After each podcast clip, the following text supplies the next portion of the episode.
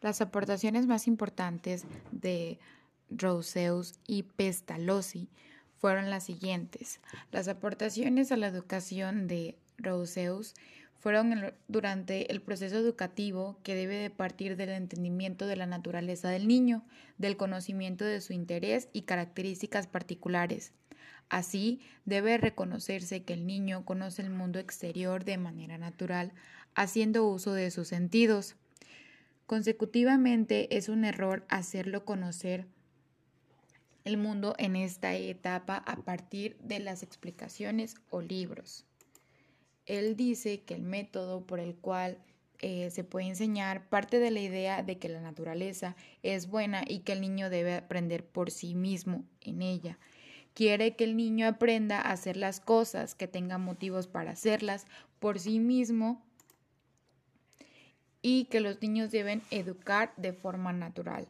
Esto quiere decir que Rousseus eh, dice que los niños deben de aprender de una forma natural, de una forma en los cuales eh, aprendan por sí solos, que pues da a entender que solo se les explique una vez para que ellos entiendan y que pues se les quede grabado, por así decirlo, lo que, lo que puedan.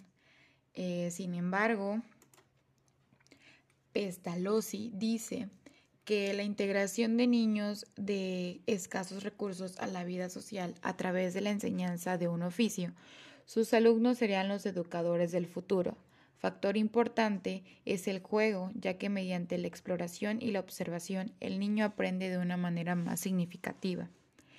Dice que el método es pues durante el juego, porque el juego, actividades lúdicas, enseñan a un enseñan a unos por medio de otros durante actividades manuales. Coeducación enseñan de lo simple a lo complicado. Método, método el ABC, que consiste en interactuar por medio de figuras y formas para desarrollar el lenguaje y los números.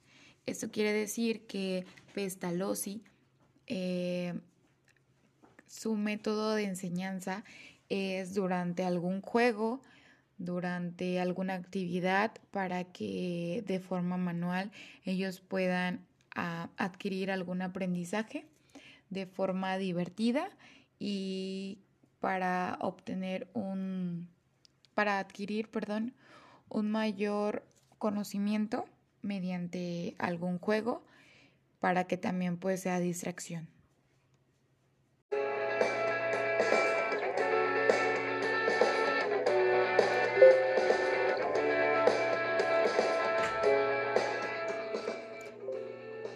La educación según Gramsci.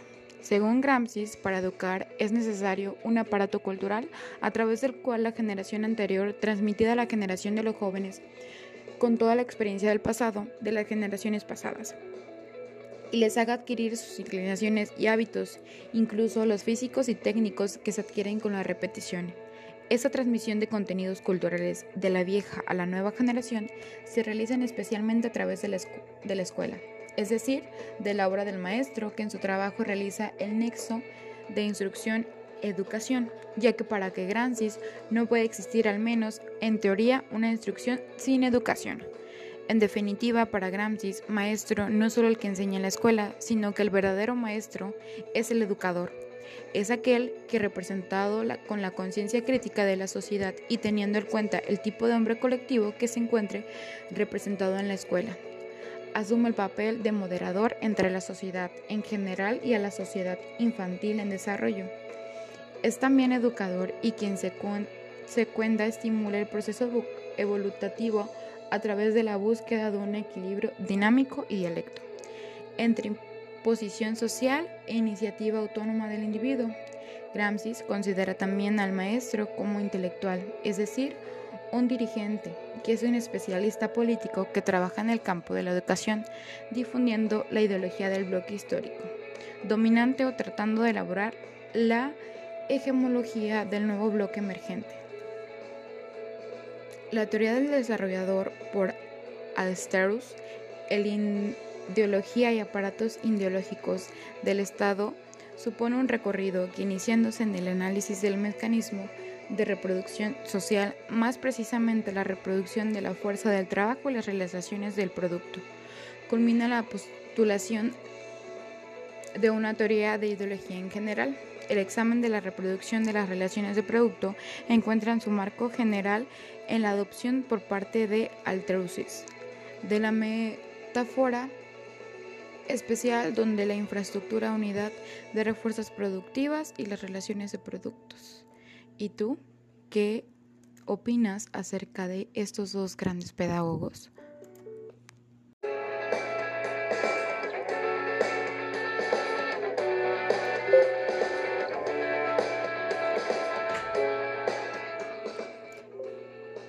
La educación según Gramsci. Según Gramsci, para educar es necesario un aparato cultural a través del cual la generación anterior, transmitida a la generación de los jóvenes, con toda la experiencia del pasado, de las generaciones pasadas, y les haga adquirir sus inclinaciones y hábitos, incluso los físicos y técnicos que se adquieren con la repetición. Esta transmisión de contenidos culturales de la vieja a la nueva generación se realiza especialmente a través de la, de la escuela, es decir, de la obra del maestro que en su trabajo realiza el nexo de instrucción educación, ya que para que Gramsci no puede existir al menos en teoría una instrucción sin educación. En definitiva, para Gramsci, maestro no es solo el que enseña en la escuela, sino que el verdadero maestro es el educador. Es aquel que representado con la conciencia crítica de la sociedad y teniendo en cuenta el tipo de hombre colectivo que se encuentre representado en la escuela, asume el papel de moderador entre la sociedad en general y a la sociedad infantil en desarrollo. Es también educador y quien se, cuenta estimula el proceso evolutivo a través de la búsqueda de un equilibrio dinámico y dialecto entre imposición social e iniciativa autónoma del individuo. Gramsci considera también al maestro como intelectual, es decir, un dirigente que es un especialista político que trabaja en el campo de la educación, difundiendo la ideología del bloque histórico, dominante o tratando de elaborar la hegemología del nuevo bloque emergente.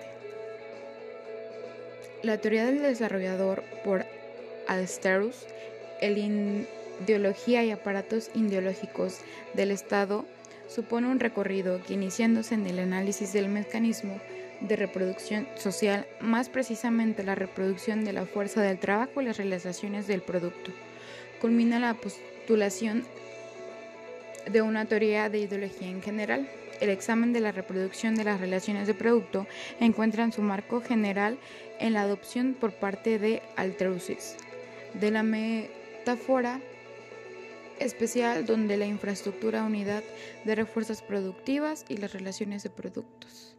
¿Y tú qué opinas acerca de estos dos grandes pedagogos?